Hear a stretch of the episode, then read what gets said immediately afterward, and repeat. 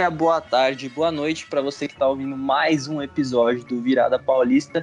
E dessa vez estamos de volta para comentar esse finalzinho de Campeonato Brasileiro. Calma que ainda tem mais uma rodada, mas a gente vai falar sobre a penúltima que rolou durante essa semana. Mas antes, vamos apresentar nossos queridos companheiros. Lucas Gama, fala aí com o pessoal. Salve, salve rapaziada. Chegando mais no finalzinho do Campeonato Brasileiro. Times paulistas, os que estavam sofrendo Vou dar uma respirada.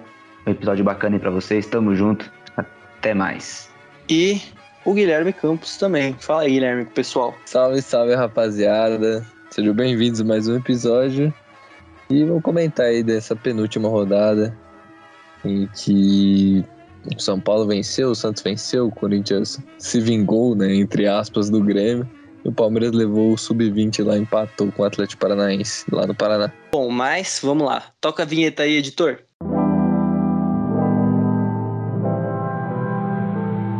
E vamos começar falando do Coringão, que teve, teve seu dia de vingança aí contra o Grêmio, né? Não foi como o torcedor corintiano esperava, né? Que era a vitória, mas ainda assim conseguiu complicar mais a vida do Grêmio e eu vou perguntar para o Lucas Gama o que, que ele achou da atuação do Corinthians nesse jogo, que eu já vou dar um spoiler aqui, não foi muito boa. Fala aí, Gama, o que, que você tem para dizer desse jogo? Sim, pois é, o Corinthians, acho que a partida era mais importante para a torcida do que para o elenco corintiano, do que para o técnico, para o Silvinho e os jogadores. O clima de vingança por 2007 da torcida do Corinthians criou-se um clima muito grande, expectativa muito alta durante a semana e véspera, pouquinho antes do jogo. Mas parece que os jogadores entraram em campo é, um pouco perdido. O Grêmio entrou precisando da vitória e correu atrás. Chegava firme todas as divididas, talvez até mais do que o, o necessário. O Rafinha estava com sangue no olho. O Thiago Santos jogou muito bem do Grêmio. E o Corinthians, primeiro tempo, foi muito mal. O Grêmio pressionou o Corinthians, fez o gol num erro do Fábio Santos, consequentemente com o erro do Gil e depois do Cássio também. Foi um lance bizonho da defesa do Corinthians. E o Grêmio dominou com esse primeiro tempo, na verdade. Mereceu terminar a primeira etapa no, na frente.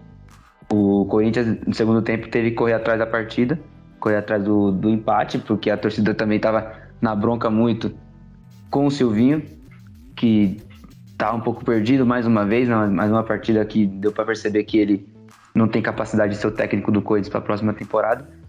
É, o Xavier tomou, lugar, tomou o lugar do, do Gabriel, o do Queiroz do Fagner, que não, não estavam não estavam dispostos para jogar. Porém, é, o Xavier não, foi, não fez uma partida muito boa, saiu e ele colocou, o Silvinho colocou o Gabriel Pereira. Aí sim foi uma substituição que o pessoal deu a entender que ele queria ganhar o jogo mesmo, porém manteve o Jô como referência lá na frente. O jogo que estava chegando atrasado em todas as bolas, não conseguia fazer o pivô. O Kahneman e o Jeromel antecipava ele todas. E o Jô ficou praticamente o jogo inteiro é, sendo a referência do Corinthians. Claro, mais uma partida gigante do Renato Augusto e do William, são os dois craques, junto com o Fagner, na minha opinião, os, dois, os três craques é, do futebol brasileiro, um dos, e do Corinthians é os que comandam em, que, em quesito técnico, habilidade, inteligência. O William fez uma partida gigante. É, quando, quando o William coloca na frente é difícil pegar, ninguém consegue parar, só na falta. Tudo bem que ele errou um gol ali de cara com o goleiro, batendo na trave. Mas o, o restante do jogo, o William jogou muito bem. É, tem uma explosão física incrível e uma técnica diferenciada. Por falar de técnica referenciada, Renato Augusto, mais um golaço dele, incrível como ele tem a capacidade de fazer só golaço. Acho que o Renato Augusto nunca fez um gol feio, um gol comum. É, dominou, olhou pro gol, ameaçou e bateu na gaveta. É uma grande partida dele que, sem dúvida nenhuma, é um dos maiores craques da história do Corinthians. O Renato Augusto joga muita bola, cara, muita bola. Mas uma partida ruim do Corinthians no, no geral. Primeiro tempo péssimo, segundo tempo pressionou. O Mancini pelo lado do Grêmio teve que tirar o Diego Souza, o Thiago Santos também. E acabou chamando o Corinthians para o ataque. O Corinthians trocava, trocava passes para cima, para baixo, para trás, para cima, para baixo, mas para frente nunca. Só tinha ataque quando caiu no pé do William. Tanto é que no gol é, saiu, no pé, saiu do pé do William, que foi para cima da marcação e a marcação dobrou em cima dele. Ele teve que achar o passo pro Renato Augusto. E três minutos antes aconteceu a mesma coisa. O William foi para cima, como ele é muito rápido, a marcação dobra e ele tocou pro Renato Augusto. Na primeira vez o Renato Augusto chutou para fora e na segunda ele concluiu em gol. Então, uma partida que era muito importante para a torcida, a torcida do Corinthians fez uma festa, claro que não era do jeito que queria, como você mesmo disse, Thiago, mas deu para sentir um gostinho de vingança assim. É, um gol no finalzinho mais uma vez, o Corinthians mantém a invencibilidade em Itaquera, perdeu 100% de só vitória, com torcida, né, com volta pública, mas encaminhou aí a última, última partida do Corinthians em Itaquera em 2021, um empate, e, e garantiu a classificação para a Libertadores, né, pela fase de grupos. E aí, o, o Campos, emendando um pouco nesse finalzinho, é, a torcida criou todo esse clima, né, de...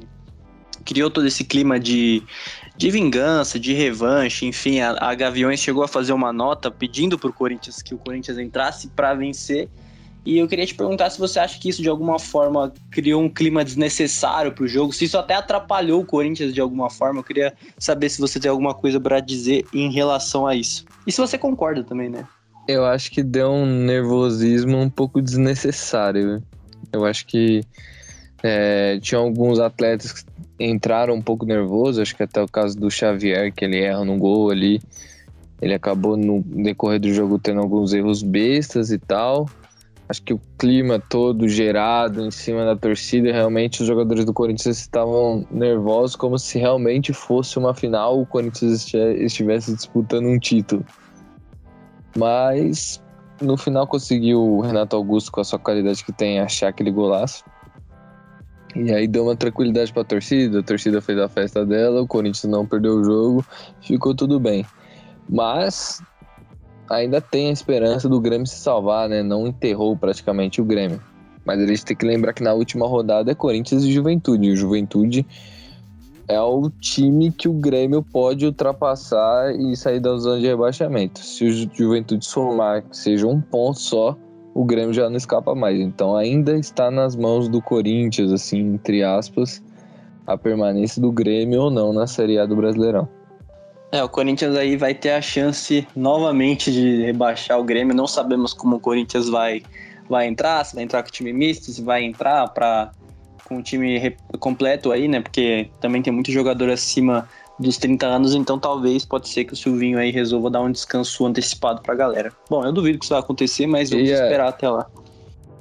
Fala aí, e fala aí. aí, se você ter essa oportunidade, Corinthians, rebaixa, rebaixa. Porque se não rebaixar, volta, né? A gente viu o que aconteceu aí, tá acontecendo nos dois rivais de São Paulo, né? que o Santos teve a oportunidade de rebaixar o Palmeiras e não rebaixou, e agora o Santos está sofrendo a maldição, né? Desde que isso aconteceu. E então, Corinthians, você tem essa oportunidade, velho, não deixa passar. E o Corinthians vai para campo para vencer, né? Porque pode ser ultrapassado, pode perder a quarta colocação, caso o Fortaleza vença a última rodada. Então, acho que o Corinthians vai com. Pode poupar alguns jogadores, mas vai com um time parecido com o titular porque precisa garantir essa quarta colocação e acho que é, deixar o time mais colocado é o desejo do, da diretoria do Silvinho e dos atletas também. Vamos aguardar as cenas dos próximos capítulos aí para ver o que vai rolar. Já peço desculpa aí se estiverem escutando um barulho da Honda passando aqui fora, mano, uma sirene chata, mas é isso, né? O, o show tem que continuar, né? Bom, e agora vamos falar do São Paulo que recebeu a equipe do Juventude no Morumbi e precisava muito dessa vitória para se livrar de vez desse rebaixamento, já afastar esse fantasma aí que estava rondando ali a região. E eu vou perguntar para o Gama o que, que, ele achou desses 3 a 1 do São Paulo, se o São Paulo convenceu hoje, se foi uma boa partida do Rogério Ceni como técnico ali. Eu quero saber quais que são os destaques dele desse jogo. Ah, primeiramente o destaque, não tem dúvida nenhuma, que é o Luciano, né? Voltou ao time titular e mostrou que é um jogador que procura o gol, que tem a fome, a fome de, de balançar as redes. Ela tava um clima meio, meio tenso, né, no Morumbi. O de São Paulo fez a sua parte. É, 40 mil pessoas no Morumbi presenciaram a vitória do tricolor. É, tava um clima meio tenso, porque o São Paulo, se é, não pontuasse, se perdesse, obviamente, ou o Juventude empatasse, ficaria uma situação muito complicada para a última rodada, né? Visto que os dois times que brigam por rebaixamento também, Bahia, não, Cuiabá e Juventude, os, as duas equipes enfrentam rivais do São Paulo, né? Cuiabá e Santos, Corinthians e Juventude. É, não, tá, não, sabemos né, se os, se os, rivais entregariam, mas não pode dar sopa ao azar. Né? Então o São Paulo acabou com essa com, com esse medo, com esse fantasma, com esse terror aos quatro minutos. Já balançou a rede, o Luciano já, já conseguiu fazer o seu primeiro gol, já deu uma tranquilizada no time. Uma assistência do Rigoni ali, Luciano meteu a cuca legal pro fundo da rede. Então o São Paulo jogou mais tranquilo o restante do jogo. É, no primeiro tempo ainda o Reinaldo fez um cruzamento no escanteio e o Caleri no rebote do goleiro jogou para frente, pro fundo do gol também. O ataque do São Paulo funcionando, né? O ataque que todo mundo queria ver, que era Rigoni, Luciano e o Caleri. É um ataque muito bom no papel e que na mão do Rogério Ceni é, pode dar muito certo pro ano que vem.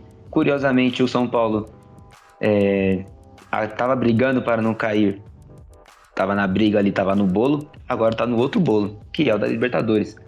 São Paulo tá com 37 partidas também, como todos os times, vai para a última rodada é, enfrentando o América Mineiro fora de casa. Pode ir para Libertadores, tá na briga ali, tem Ceará, Santos Internacional também, mas por que não, né?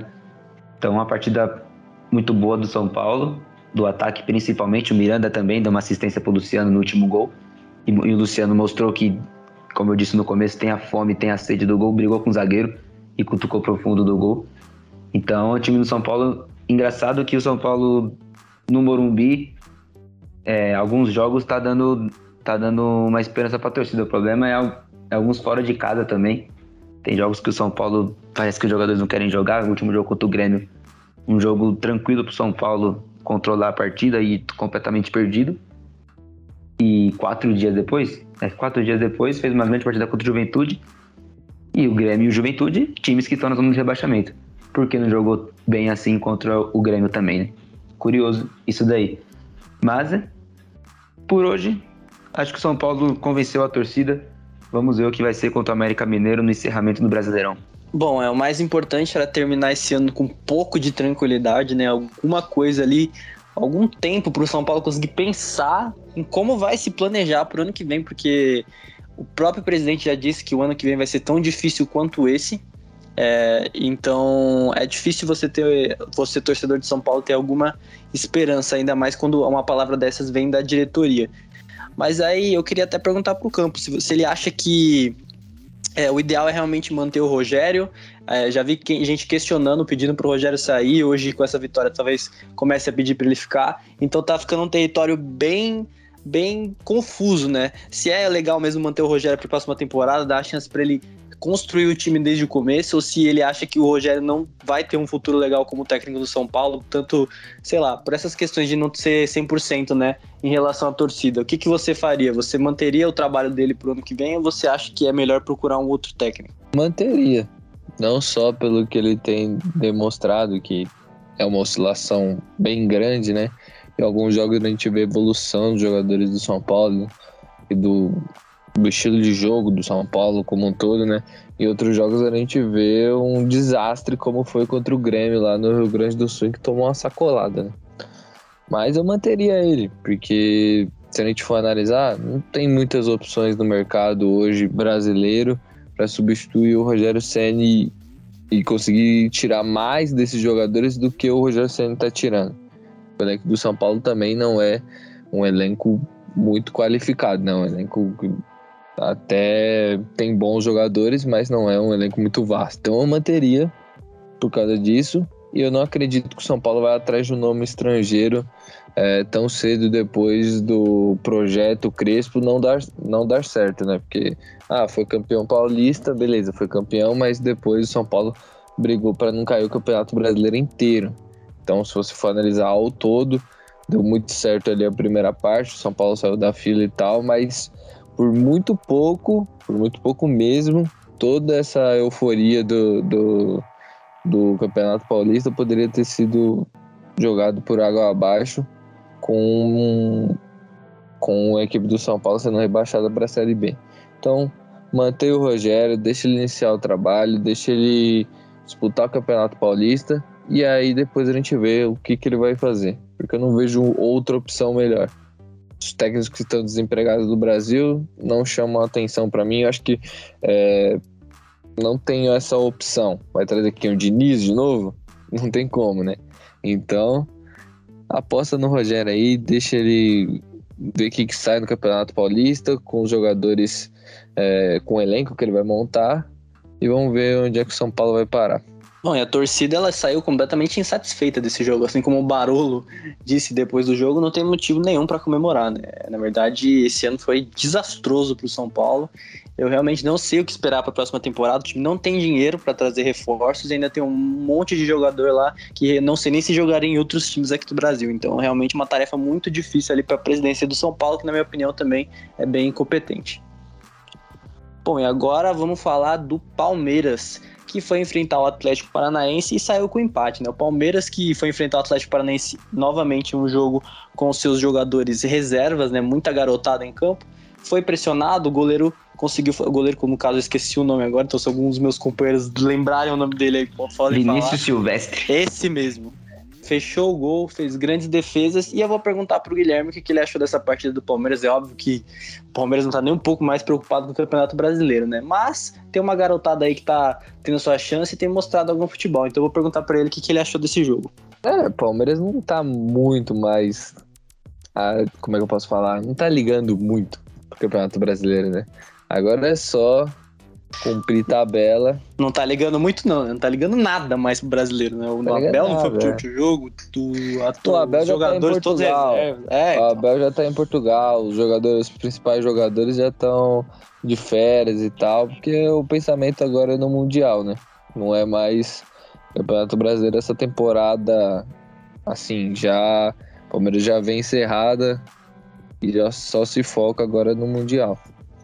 Eu acho que o Palmeiras ele fez um jogo que era esperado, tomou muita pressão da equipe do Atlético Paranaense. O Vinícius Silvestre fez várias defesas e era esperado. Quando você joga um time profissional na situação que o Atlético Paranaense está vivendo, mesmo em meio de duas finais, já conquistou um título, vai disputar o outro título da Copa do Brasil, estava correndo o risco de rebaixamento, então botou os titulares para jogo, foi jogar com bastante, quase o time inteiro titular.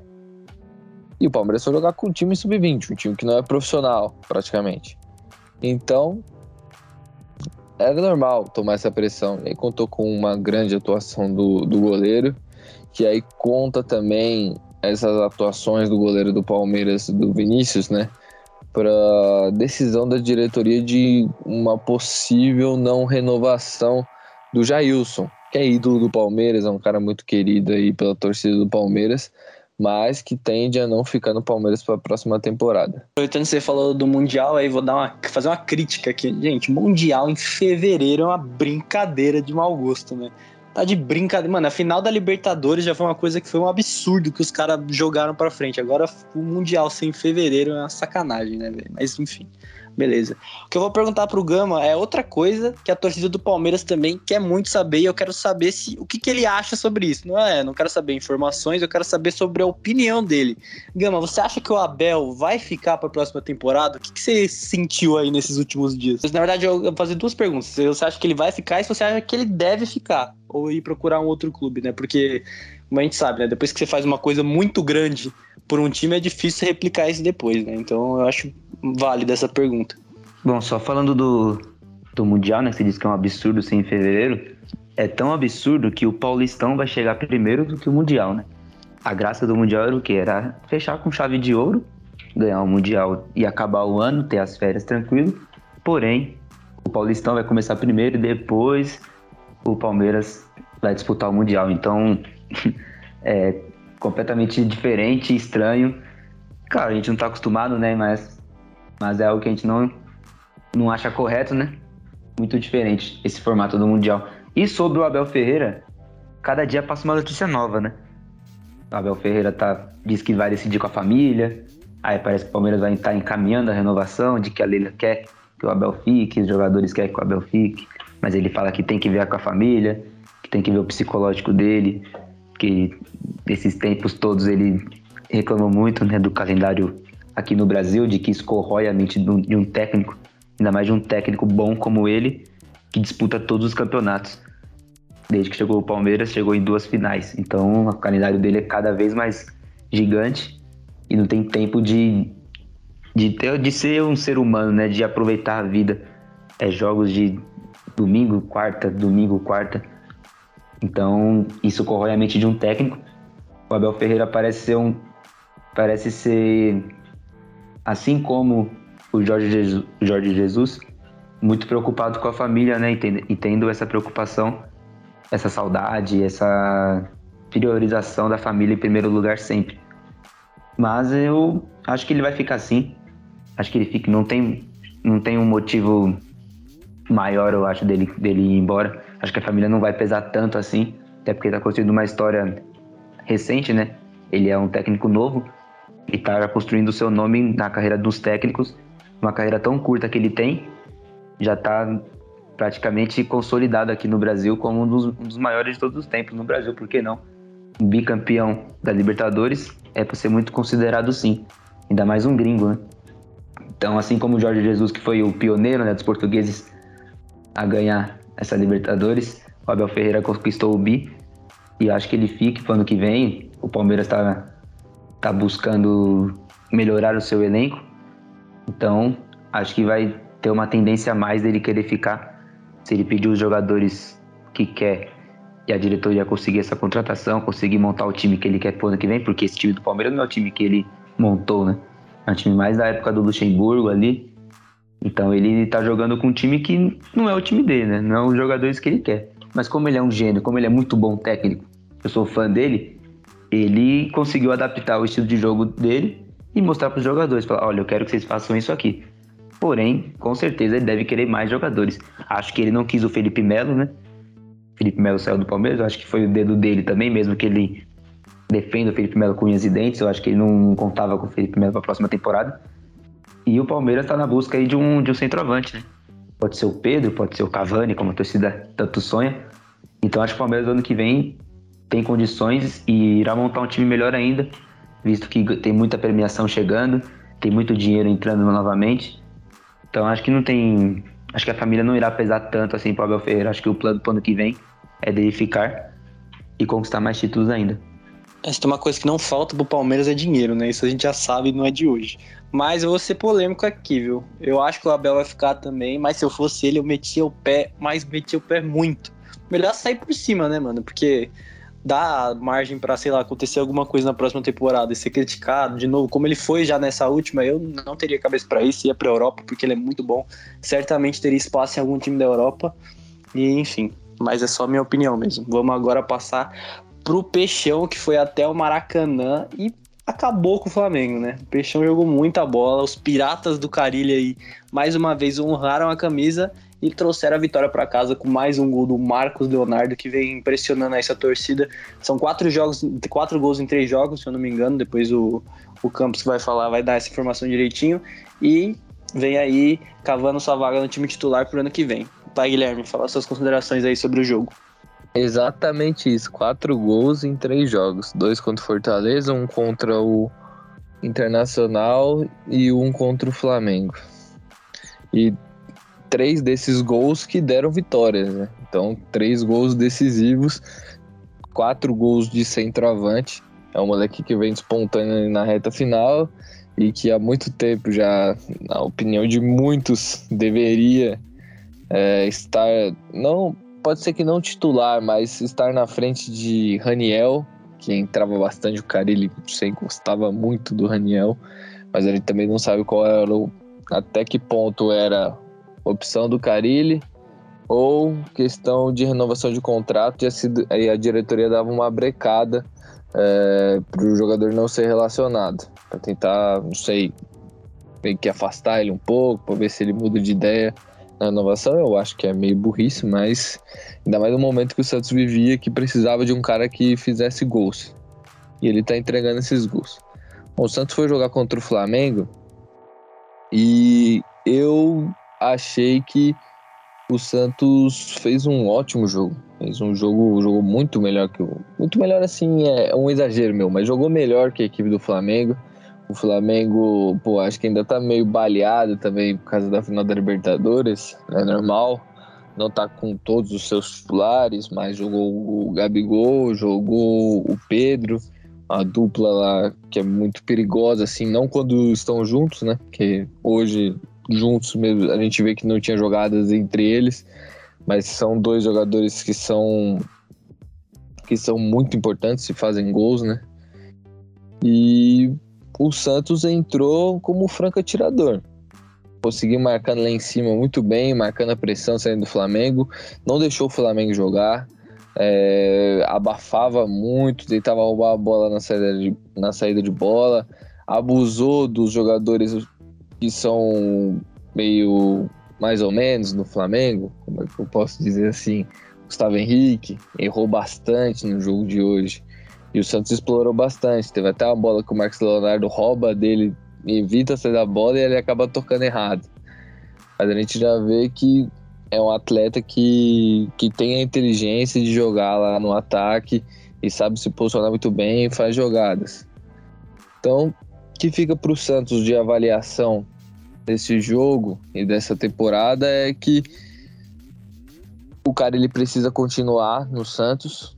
Para mim precisa continuar, se ele quiser, né, obviamente, porque já foi revelado que ele recebeu sondagens de clubes aqui do Brasil e de clubes do exterior. Se ele quiser ficar, eu acho que ele tem que ficar, a diretoria tem que dar esse, esse voto de confiança para ele, para ele montar o time dele e aí ver até onde o Santos pode chegar. Para mim, o Santos tem uma espinha dorsal de meninos. O João Paulo fez uma. Não é mais tão menino, mas fez uma bela partida hoje, é muito importante. É um dos melhores goleiros do Brasil na atualidade. Então você tem um, um ótimo goleiro, você tem um, um, bom zagueiro, que é o Kaique, que apesar de ter feito o pênalti hoje, é, jogou mais ou menos, não jogou tão bem. O Luiz Felipe foi melhor hoje, mas ele é um cara que já mostrou em outros momentos que, que no futuro vai ser um baita de um zagueiro. E aí você vai ter o Pirani, que nem jogou hoje, você tem o Ângelo lá na frente, o Marcos Leonardo, o Sandri. Então começa a se formar uma espinha dorsal de meninos. E agora o que a diretoria tem que fazer é trazer jogadores experientes de qualidade para jogar ao lado desses meninos. E aí o Santos conseguir corresponder na próxima temporada. Não, mas eu vou te fazer outra pergunta capciosa agora, viu? Porque é o seguinte, a gente tem. O Campos citou alguns nomes aí importantes, mas ele citou um que foi muito importante nessa temporada. Um que, se não fosse ele, o Santos estaria numa pindaíba lascada que é o João Paulo, né? O que esse goleiro vem pegando nesse Campeonato Brasileiro é uma brincadeira. E aí eu queria te perguntar, essa é difícil, mas eu acho que você vai saber responder.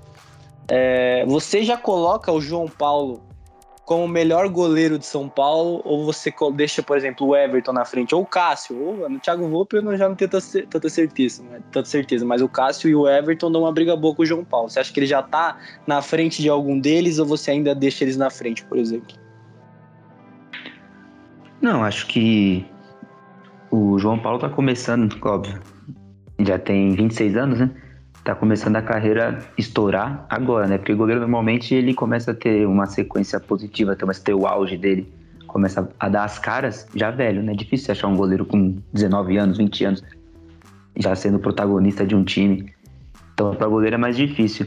Mas atualmente, cara, atualmente ele só perde pro Everton. Isso é fato. Agora, história, aí já é outras coisas. Mas até por história mesmo, ele só perde pro Cássio e pro Everton, porque para mim ele é melhor que o Thiago Volpe e o Thiago Volpe não tem muita coisa na vida a mais que o, que o João Paulo. O João Paulo hoje fez uma partida brilhante, mais uma. Como você mesmo disse, Thiago, no nosso querido grupo, uma pedrada na cabeça dele e ele pegou um reflexo tremendo. Ele é um goleiro muito bom mesmo, cara, e parece que ele ele joga com coração pelo Santos mesmo. Né? O Santos, quando perde, dá pra ver a demonstração dele de raiva de, de não estar tá acreditando mesmo, né? De incomodação. Então ele não é um jogador acomodado. Isso é muito bom ter um, ter um jogador desses assim. E vamos ver, mano. Ele, eu gosto muito dele, cara. Ele é um goleiro gigante. Só perde pro Everton. Porque o Everton joga num time muito bom, né? Joga num time muito bom, mas o Everton também ele apareceu muito tarde. Lembrando que ele foi para as Olimpíadas, ele já era um, um goleiro de mais de 23 anos, né? Ele não tinha idade olímpica. Então o Everton também, mais uma prova de que é um goleiro. De que o goleiro não. Difícil ter um goleiro novo que consiga ter, ter uma sequência boa. O Everton tem 33 anos, puxei aqui rapidinho, não sabia a idade dele. Então, 33 anos, cara, é, é, é a idade do, do auge do goleiro normalmente. Na casa dos 30. Então, o João Paulo tem muito futuro ainda. Vamos ver se vai ficar no Santos. Se ficar, é um dos melhores das melhores contratações do Santos. Não, eu concordo totalmente. O João Paulo é um puta goleiro. Eu que sou um especialista de goleiro, é um grande goleiro, dicas de passagem. Mas o João Paulo, ele tá catando muito. Hoje, para mim, ele realmente só tá atrás do Everton, porque o Thiago Volpe é especialista em levar golaço. O Cássio, de vez em quando, dá aquela famosa casseada, né?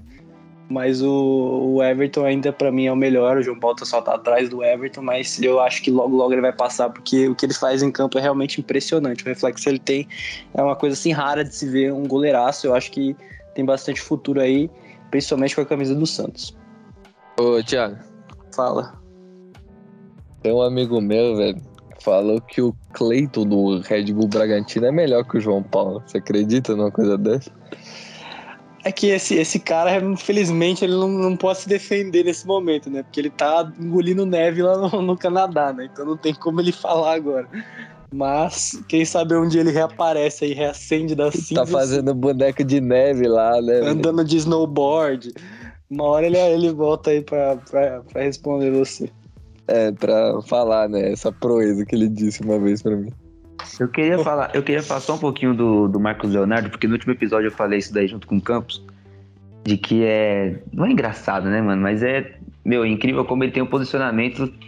Ele tava falando até do Luciano antes, né? Eu comentei do Luciano que tem um posicionamento, tem o um cheiro do gol. O Marcos Leonardo parece que a bola procura ele, cara. um bate e rebate, a bola para no pé dele. O Marcos Guilherme fez a finta, trouxe pro meio e a bola sobrou no pé dele. E ele um toque, assim como o Inter também. Foi lá e colocou pro fundo do gol. Ele que era um atacante que não estava sendo utilizado pelo Carilli. O Carilli não é um cara que gosta, que é muito fã, que é apaixonado pelos jogadores da base, tanto do Corinthians quanto do Santos, né, os times que ele está comandando. Mas no Santos ele tem que colocar os caras para jogar, tem que colocar a molecada para jogar. E esse Marcos Leonardo está impressionando, questão de posicionamento, faro de gol. É um atacante muito bom, muito promissor, mais um da, da geração Santista.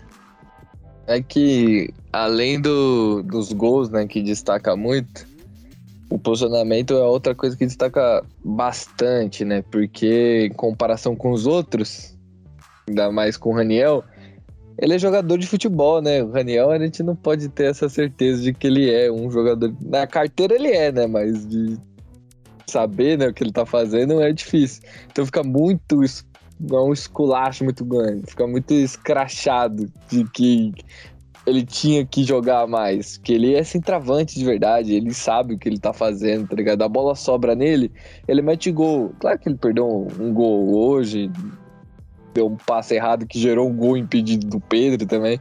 Mas ele é moleque, vai aprender ainda, isso é normal. Tem 18 anos.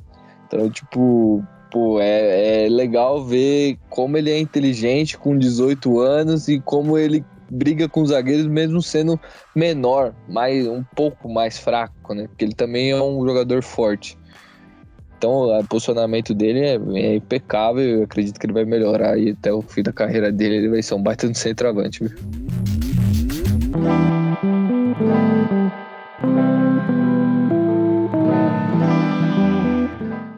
Mas é isso, rapaziada. O episódio vai ficando por aqui. Já debatemos demais. Já estamos quase batendo os 40 minutos de novo. Que essa galera fala que é uma beleza.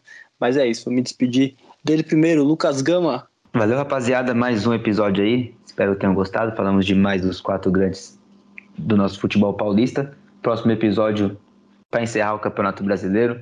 Um episódio que eu acho que vai ser mais tranquilo, né? Por conta dos resultados já não tem queda de, não tem risco de rebaixamento, então vai ser um episódio mais tranquilo. Vai se encerrando o Brasileirão 2021. Valeu, até a próxima. Sua vez, Campos, se despede aí. É, valeu, rapaziada, por ter ouvido mais um episódio nosso aqui. Espero que vocês tenham gostado. E tamo junto e falou, até a próxima. Falou, galera, até a próxima, hein? Um abraço.